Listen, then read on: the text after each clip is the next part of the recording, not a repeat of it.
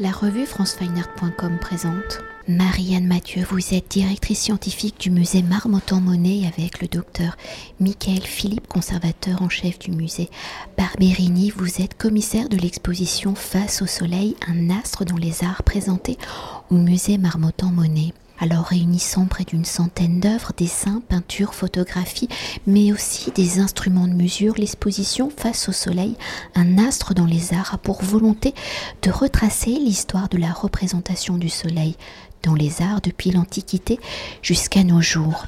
Le point de départ de cette exposition, c'est une date anniversaire, le 13 novembre 1872, il y a bientôt 150 ans, où Claude Monet peignait depuis la fenêtre de son hôtel au Havre une vue du port dans la brume.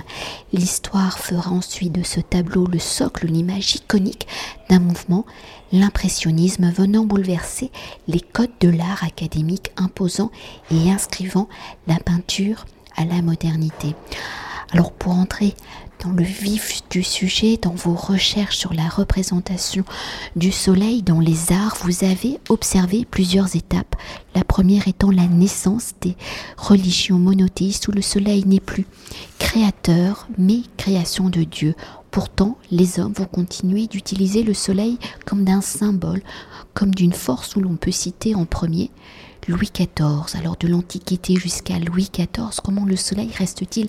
Un symbole céleste, celui qui permet la vie, la lumière, l'image d'un idéal à atteindre, dans son image de la lumière qui éclaire le monde Comment le soleil va-t-il être utilisé, détourné? Comment utilise-t-on le soleil et son absence pour qu'il soit symbole de pouvoir? Alors vous avez raison, le, soleil, euh, dès l'Occident euh, chrétien, la période de l'Occident chrétien, va revêtir euh, plusieurs significations. Alors il n'est plus ce soleil Dieu, il est une création, une créature de Dieu, et d'ailleurs on voit qu'il est dans l'iconographie religieuse toujours un détail. Sa place est périphérique car la lumière vivifiante émane du Dieu fait homme, et c'est ce que l'on voit d'ailleurs dans l'exposition, à travers euh, une adoration des bergers euh, de Gerrit euh, von Honthorst. L'affirmation de ces significations, de ces symboliques, ne signifie pas la disparition des précédentes représentations. Elles vont, j'allais dire, perdurer, se pérenniser mais revêtir une autre dimension. Alors, en ce qui concerne le Soleil, il faut évidemment euh, évoquer des domaines qui sont des domaines périphériques à la science, l'alchimie, et nous présentons dans l'exposition euh, un magnifique manuscrit qui est prêté par la Bibliothèque nationale de France. Il y a également l'iconographie euh, des tarots, et là nous avons un ensemble de tarots illuminés qui est tout à fait tout à fait, tout à fait édifiant qui, euh, j'allais dire, se place dans un domaine périphérique. Et puis, il y en a deux autres. Avec l'émergence de la révolution copernicienne, c'est l'émergence d'un paysage qui est un paysage naturel où le Soleil est représenté pour ce qu'il est, un astre naturaliste, et puis ensuite il va y avoir la pérennité des thèmes mythologiques, alors à vocation d'une certaine manière moraliste, hein, c'est la chute d'Icare, la chute de Phaéton, celui qui a voulu se rapprocher trop proche du Soleil, quelle que soit la signification qu'on lui donne et qui chute, et puis vous avez l'interprétation, la récupération politique de euh, euh, la dimension mythologique à des fins euh, purement, j'allais dire, purement terrestres. Et donc, cette exposition montre que les significations, les iconographies ne se succèdent pas les unes aux autres, mais qu'elles vont se superposer, qu'elles vont euh, se développer parallèlement et, j'allais dire, aborder, refléter la spécificité d'une époque ou d'une autre. Et pour poursuivre, hein, la seconde étape que vous décrivez, c'est à partir, je globalise, hein, du XVIIe siècle avec la création de l'Académie royale des sciences et de l'Observatoire de Paris, où à travers l'astronomie, le Soleil devient un objet d'étude, où le Soleil devient également sujet de l'œuvre. Alors du symbole à sa représentation en tant que sujet où le Soleil est vu comme un astre du système, comme une étoile parmi une galaxie, comment les artistes s'approprient-ils ce Soleil? Comment celui-ci devient-il purement sujet, prétexte à peindre un paysage, une scène de genre ou une vue marine, etc. etc. Et est-ce dans cette dimension, dans cette atmosphère que Claude Monet s'approprie le soleil de fameux tableau, donc impression soleil levant. Si on veut, j'allais dire, euh, essayer de, résumer cette représentation d'un soleil, euh, somme toute euh, naturaliste, il faut revenir à la révolution copernicienne, c'est-à-dire au moment où, au XVIe et au début du XVIIe siècle, on passe du système du système de Ptolémée au géocentrisme, où donc on a cette croyance selon laquelle euh, tout tournerait autour de la Terre, euh, à l'héliocentrisme, c'est-à-dire la certitude, la compréhension que euh, les astres et les planètes tournent autour du Soleil.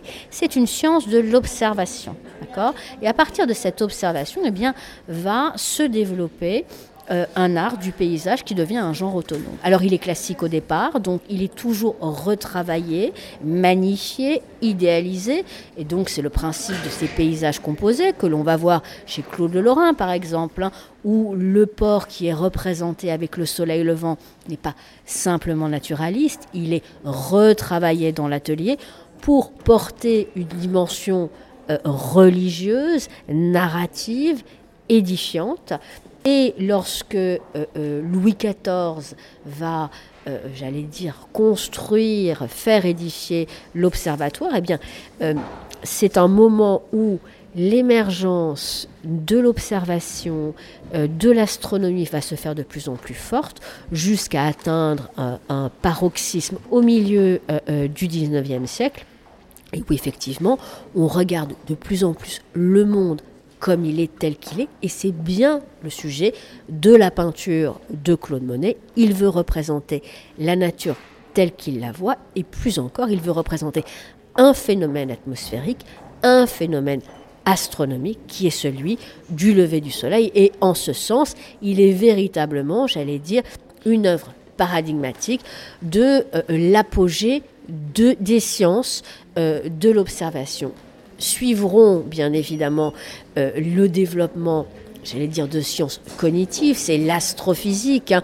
On ne fait plus que seulement observer les astres, mais on comprend euh, de quoi ils sont composés. Et donc on ne peint plus ce que l'on voit, on peint ce que l'on sait. C'est le principe des néo-impressionnistes. Cette proximité du Soleil, cette connaissance qui est de plus en plus affinée, de plus en plus diffusée, fait que le Soleil devient, j'allais dire, symboliquement plus proche de nous, et qu'il devient un sujet à part entière. Alors, à ces grandes vues panoramiques où il vient trôner dans le, ciel, eh bien, succèdent, j'allais dire, deux types d'œuvres. Le soleil avec un cadrage extrêmement serré qui va être représenté de manière extrêmement différente, souvent très expressionniste et extrêmement vive. Et puis une autre quasi abstraite qui est, euh, j'allais dire, euh, euh, le dans, le dans le droit chemin euh, des néo-impressionnistes, d'une vision scientifique, bien évidemment, qui ne peut à un moment que retourner à la création à travers la poésie. C'est euh, les magnifiques vues londoniennes, le Big Ben de Derain, et c'est bien évidemment l'orphisme de Sonia Delaunay. Merci beaucoup. Merci à vous. Cet entretien a été réalisé par franceweiner.com.